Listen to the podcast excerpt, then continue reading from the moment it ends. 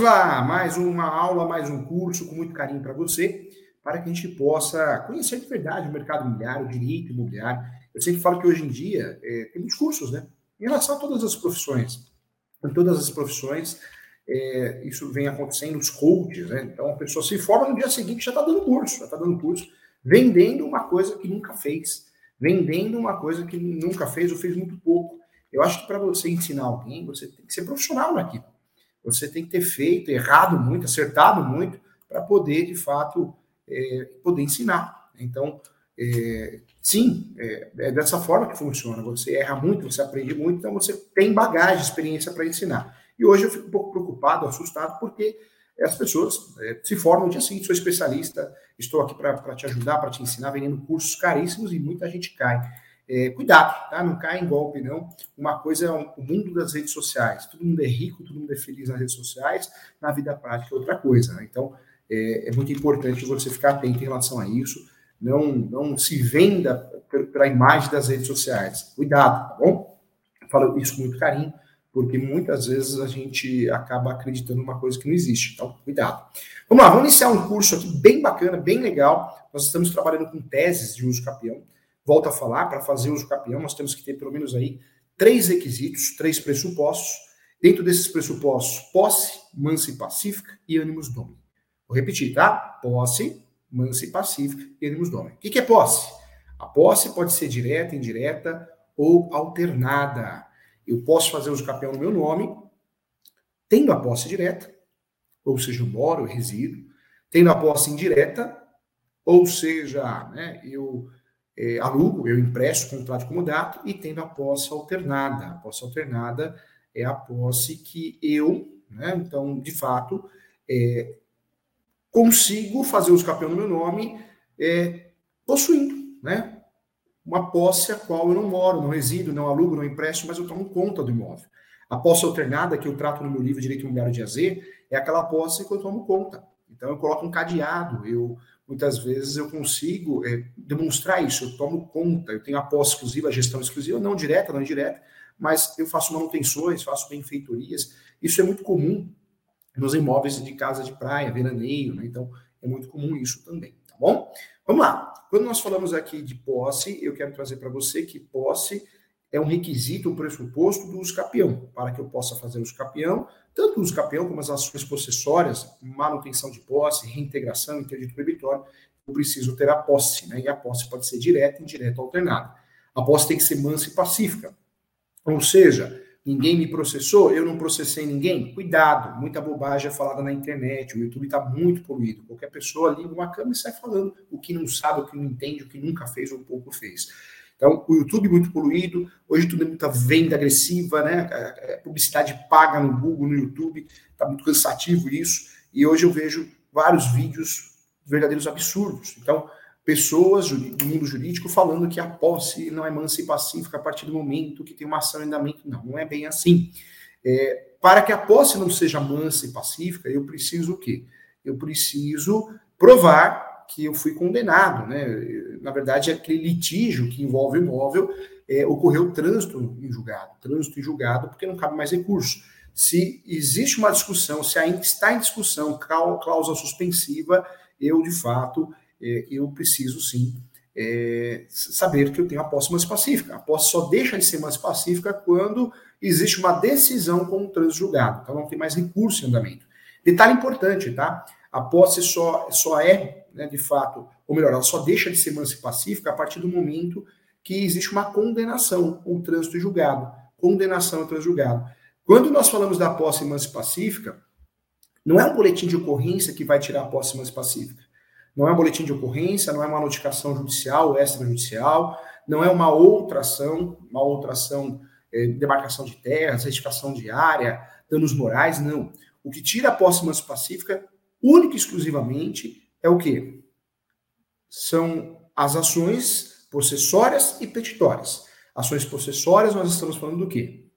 Reintegração de posse, manutenção de posse interdito proibitório. São as ações possessórias, ok? É, ações petitórias, reivindicatória, emissão na posse e ação de resgate. Então, esse grupo de ações, as possessórias petitórias, como trânsito e julgado, ou seja, não cabe mais recurso, aí sim, aí eu, eu de fato vou acabar perdendo a posse mais pacífica. Como que eu descubro essa posse mais pacífica, hein, professor Júlio? Eu consigo descobrir se ela é mais pacífica ou não, eu consigo de fato provar através única e exclusivamente das certidões, né, certidões de distribuidor civil. Na ação de uso capião, ou no uso capião extrajudicial, ou no uso capião extrajudicial, é, eu vou provar que a minha posse é mais pacífica com quais documentos? Certidão de distribuidor civil. Planta, nominal descritivo, não prova posse pacífica. Certidão de propriedade não prova posse pacífica. O que prova posse pacífica com exclusividade são as certidões do distribuidor civil da esfera estadual e da esfera federal, ok? Então, o advogado, advogada, você que não vai fazer uma petição de uso capião, você vai juntar planta e menor descritivo? Vai, mas é outra coisa. Isso não tem nada a ver com posse pacífica. Você vai juntar, você tem que juntar a certidão de distribuidor civil para provar que a posse do seu cliente é mansa e pacífica, porque vai provar que não tem ação em andamento, se tiver em andamento, não tem um transjugado, ok? Combinado? Então, a posse mansa e pacífica eu provo assim, certidão de distribuidor civil da esfera estadual, da esfera federal. E o ânimos domini, o famoso animus domini. Animus domini nada mais é que a alma de dono, a intenção de ser dono. E eu provo o animus domini com documentos praticamente parecidos com os documentos que eu provo a posse. É benfeitorias, manutenções. Quando eu alugo, sou locador, né? Eu provo que eu também eu tenho alma de dono, me acho dono. Declarações de vizinhos, declarações confrontantes, declarações de pessoas, testemunhas, eu consigo provar o animus domini que nada mais é que a alma de dono. Animus Domini é a alma de dono, ok?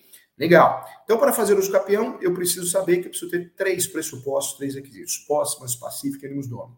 Detalhe muito importante também, muito importante. Para pensar em fazer uso capião, além desses requisitos, eu preciso escolher o procedimento. E em relação aos procedimentos, nós temos três.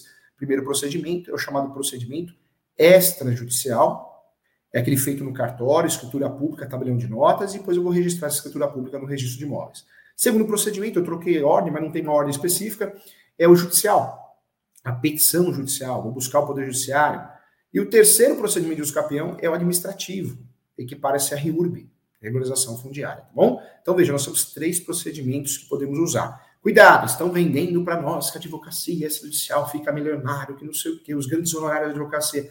É, é engraçado quem promete isso, gente. Se você for ver, né, não é milionário. Né? Então, é, é, engraçado que as pessoas prometem uma coisa que não são, prometem uma coisa que não conquistou. É, é interessante, né? É, eu prometo que você vai ganhar milhões com a advocacia extrajudicial, mas nem advogado eu sou. Ou eu prometo que você vai ganhar milhões na advocacia extrajudicial, mas eu vivo de um concurso público, sou servidor público e uso a advocacia como bico e engano os outros vendendo curso. Que é isso, né, gente? O mundo as coisas mudaram, né? Tanto golpe, né? Cuidado, na verdade, não. Não existe esses grandes honorários. Grandes honorários na advocacia é quando você se especializa, quando você ama o que faz, o resto é consequência. Mas não existe um ramo certo ou não. Você tem que ser bom naquilo que você faz. Ser especialista no ramo que você escolheu. Então, cuidado.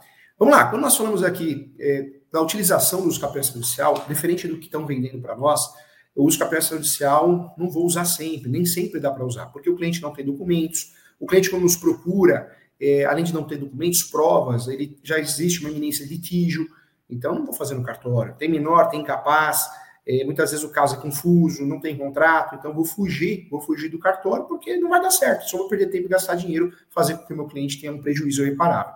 Então, 98% dos casos são judiciais, tá? Venderam, vendem uma coisa para nós que não existe, mas é fácil de provar. Pega o nome dessas pessoas que vendem esses cursos e pesquisa quantos dos capões ela tem no nome quantas ações imobiliárias ela tem você vai ver que é pouca coisa, você vai ver que ela vende uma ilusão, uma coisa que nem ela é. Ela vende uma, ela, ele vende uma coisa que não existe. Então, cuidado. Vamos lá, quando nós falamos de uso capião de herdeiro, de herança, é um ponto importante. Nós temos 36 espécies de uso capião. E para usufruir do uso capião de herdeiro, nós precisamos, de fato, é, lembrar das, das causas né, impeditivas ou suspensivas de uso capião. Uso capião, gente, é definido nesse curso, quero deixar bem claro, é definido como uma aquisição de propriedade originária, decorrência de um longo período de uso, configurando posse mais pacífica e contínua do bem, bem móvel imóvel. É, nós temos várias espécies de capião, mais de 36. No uso capião é, de imóvel de herança, objeto de herança, que atualmente é possível, nós vamos trabalhar normalmente com o uso capião do 1238 do Código Civil, que é o que rege a aquisição de bens por uso capião.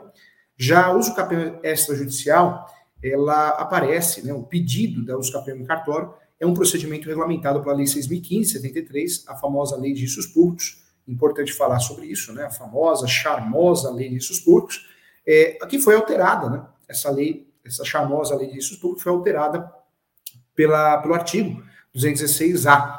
Então, importante também, é, esse artigo 216A foi incluído pela Lei 13.105-2005, no que trata de uso capião, Código de Processo Civil, e pela Lei também 13.465, é, de 2017, que regulamentou, né, também com o provimento 65, o uso capião extrajudicial. Provimento 65, que é do Conselho Nacional de Justiça. No entanto, gente, a legislação prevê que o benefício do uso capião ele pode ser suspenso ou impedido em alguns casos, em algumas situações. E aí eu trago para você casos em que o direito ao uso capião não se aplica. Né? Então, eu diria o primeiro, é bens como bens públicos, cuidado, tem várias exceções, imóvel público desafetado, desafetado, imóvel público sem natureza jurídica, imóvel público sem destinação social. Então, temos exceções sim, existe a possibilidade de uso capião de bem público, mas temos que analisar o contexto. É, também seria uma causa que não se aplica o uso capião pessoas com idade inferior a 16 anos, pelos enfermos ou com deficiência mental, é, por não terem, né, não terem o necessário é, discernimento para a prática desses atos. Também, entre cônjuges durante a vida conjugal, a esposa não pode impedir o direito de uso capião de um imóvel, do marido, por exemplo. É, outra coisa, entre os ascendentes e descendentes, durante o poder de família, também não, não, não se aplica o uso capião. Pais, filhos, avós que residam utilizam bens de seus, de seus relativos, fato. Entre tutelados e curatelados, né, seus tutores e curadores, durante a tutela e curatela, entre as pessoas que, mesmo por causa transitória, não podem exprimir a sua vontade, também não se aplica o uso capião.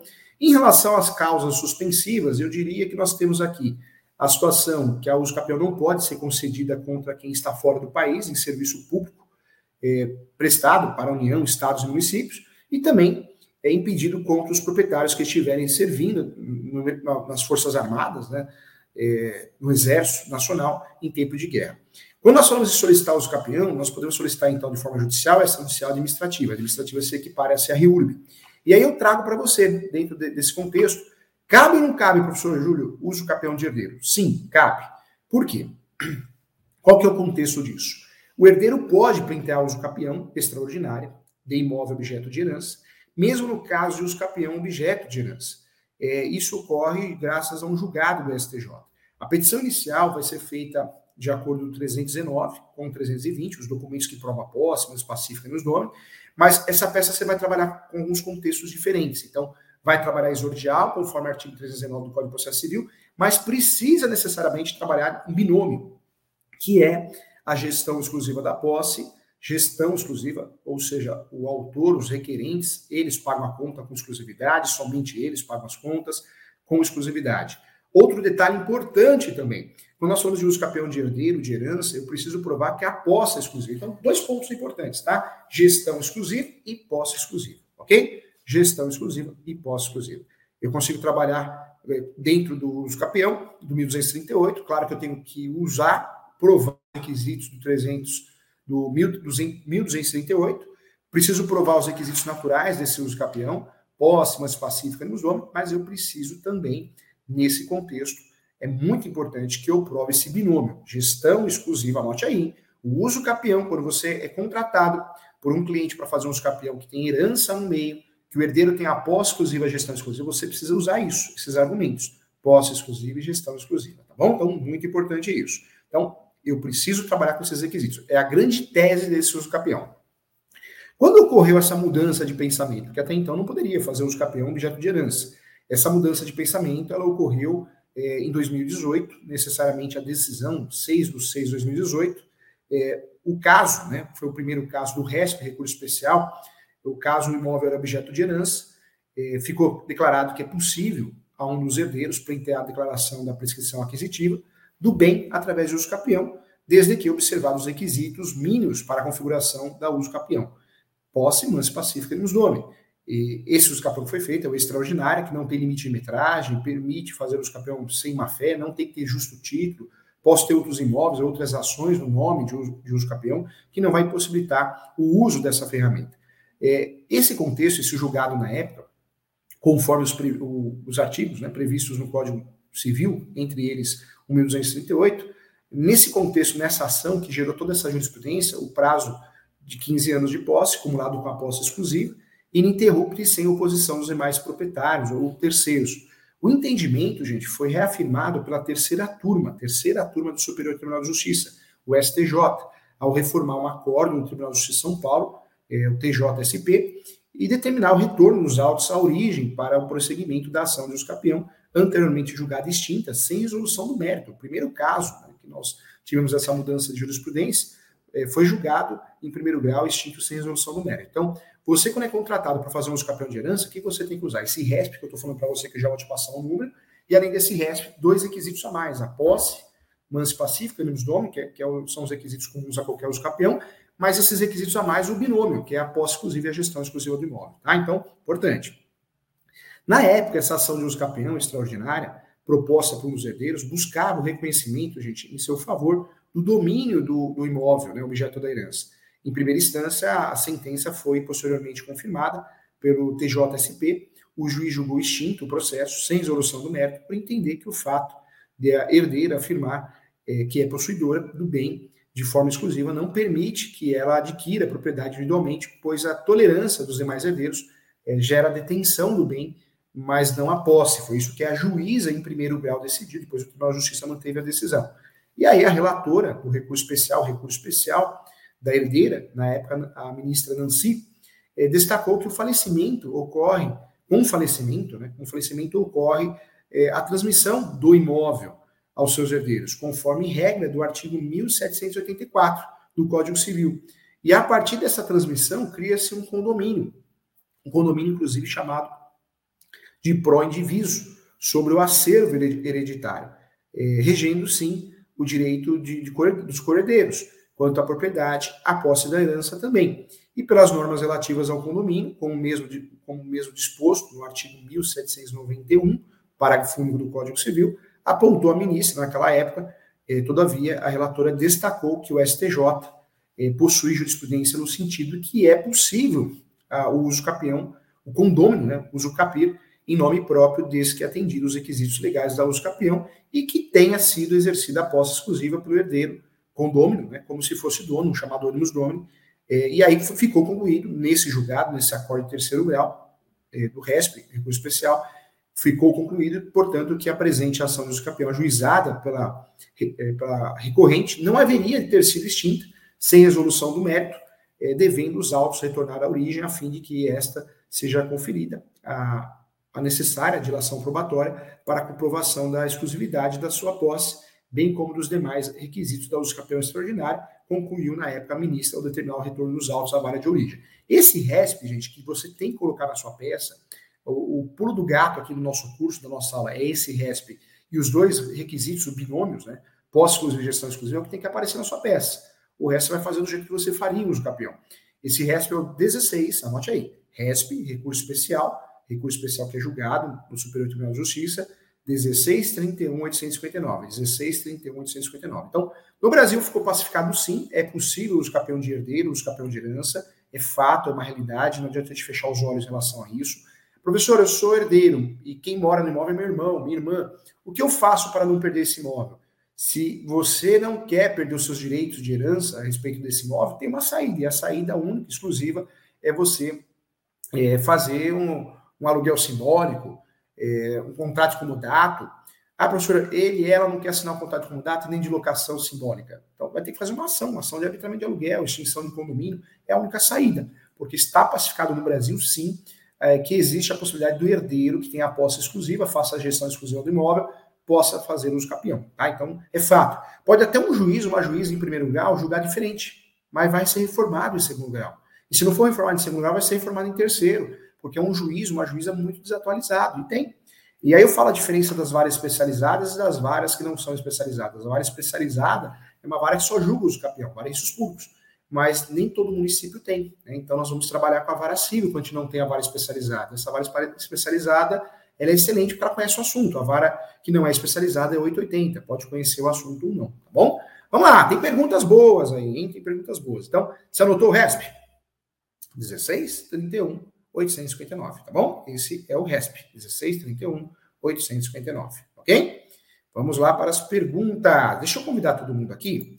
Antes de eu responder aqui, eu quero convidar todo mundo, tá? Você quer fazer uma pós-graduação, você que é advogado, advogada, corretor, corretor, investidor, tem uma pós muito bacana, é 958, é online, tem plantão de lua uma vez por mês, homologada, claro, pelo MEC, reconhecida pelo MEC, muito legal. Entre no site www.portaleso.com.br, essa pós está à sua disposição para você estudar muito, né, e virar um especialista em mercado e direito imobiliário, tá bom? É a minha pós, eu sou professor titular, coordenador do curso também, tá bom? Tem a pós direito registral, tem a pós direito civil, fantástico. E vários, várias outras pós, coordenada por outros professores também, de outros ramos também. Muito legal, fora os cursos gratuitos, os cursos em conta, tudo à sua disposição, tá bom?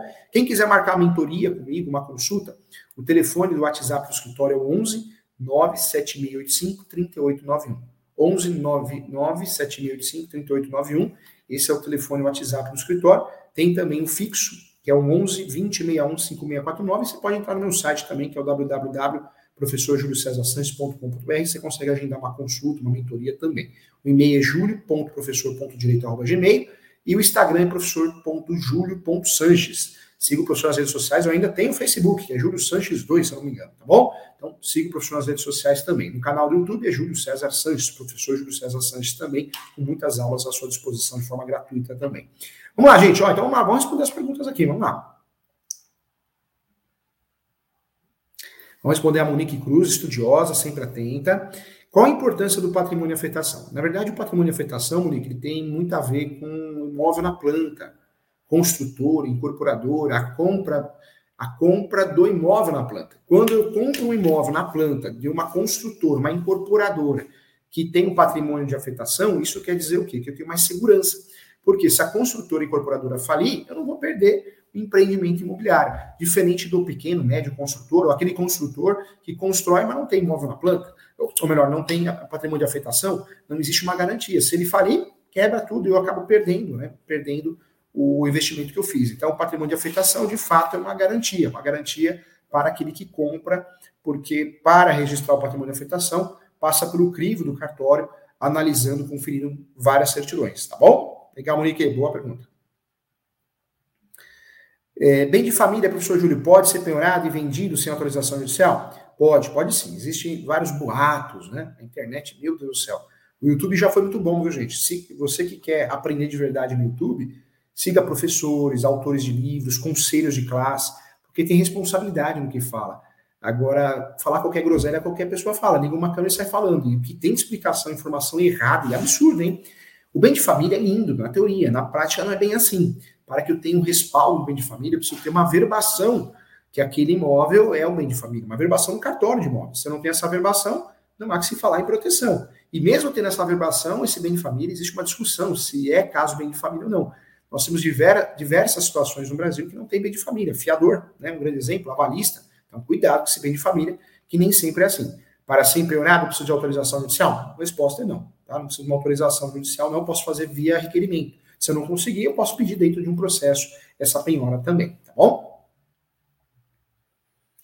Quando é devolvido no caso de compra de imóveis na planta e ocorre desistência por parte do adquirente, da incorporadora.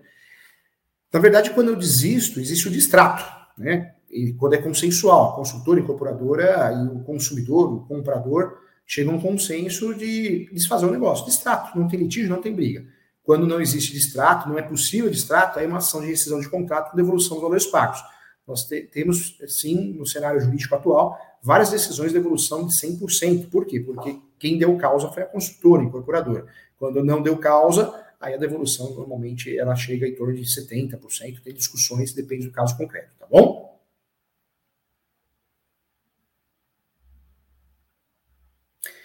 Nós temos a lei do extrato, né, a recente lei. A lei do extrato ela veio para criar um, um percentual de evolução, 50%, 70%. Mas ainda, eh, sim, existem jurisprudências fortes no sentido que se a construtora e incorporadora deu causa, a devolução ultrapassa esse percentual ditado pela lei, a lei, a lei chamada lei, é, que é a lei do extrato. Né? Então, em regra, sim. Quando nós temos o patrimônio de afetação, a ideia é que a devolução ocorra em 30 dias, sim, é, e, e também, né, o prazo de 180 dias em relação ao atraso. Procede sim, tá bom? Procede sim. Legal. Gente, com muito carinho, hein? Vamos lá, vamos responder. Tem mais perguntas aqui, ó. Quero dar bom dia para todo mundo que está assistindo, o Edgar, a Monique, que a Monique Cruz sempre atenta às aulas, fez as perguntas aqui. O Edgar Legal, comprei uma, uma posse há 15 anos, tenho benfeitoria, resido dois, em dois lotes, tenho a luz paga há 13 anos, nunca paguei IPTU. Dá para fazer os capiões sim, Edgar. Dá para fazer assim, a Karina abriu, dar como aula de rescisão de uso capião. Rescisão de uso capião, na verdade, existe ação de nulidade de uso capião. Quando eu ganho, é, eu ganho uso capião. Exemplo, eu consigo fazer o uso capião é, extrajudicial. Se eu conseguir registrar no cartório, existe a ação declaratória de nulidade, para pedir a nulidade do registro. A Marcela Menezes está aqui conosco, advogada, especializada também em direito imobiliário, aula maravilhosa. Obrigado, Marcela, querida Marcela. Legal. Fortaleza, Karina, hein? Mora bem, hein? Que gostoso, hein? Vai na praia, Karina. Que lugar lindo, hein? É, a Karina abriu pergunta: reivindicatória, meus campeão tem como anular? Já tem dois anos. Não, reivindicatória não anula os campeão. A reivindicatória eu quero o imóvel de volta, né? E a Karina está dando uma sugestão aqui. Tem, dar uma aula de aula reivindicatória e falar sobre o assunto. Vamos fazer isso. Legal, gostei da ideia essa, tá bom? E tragam sugestões de temas, gente. Tragam sim. O Antônio Jairo mora há 40 anos no imóvel, minha avó faleceu em 2013, há 10 anos. Os 15 anos para requerer o uso são contados a partir da data do falecimento dela. Na verdade, o uso capião é a partir do momento que você tem a posse, né? Você tem a posse, você pode contar essa posse com ela ou sem ela. Tá? Você tem, sem ela, você tem a posse exclusiva, tá bom? O Edgar que é de Janeiro, hein? Gente, legal, né? Então, mais um curso, mais uma aula com muito, caro, muito carinho, muito amor para você se especializar no assunto. Eu agradeço a você, muito obrigado e até a próxima.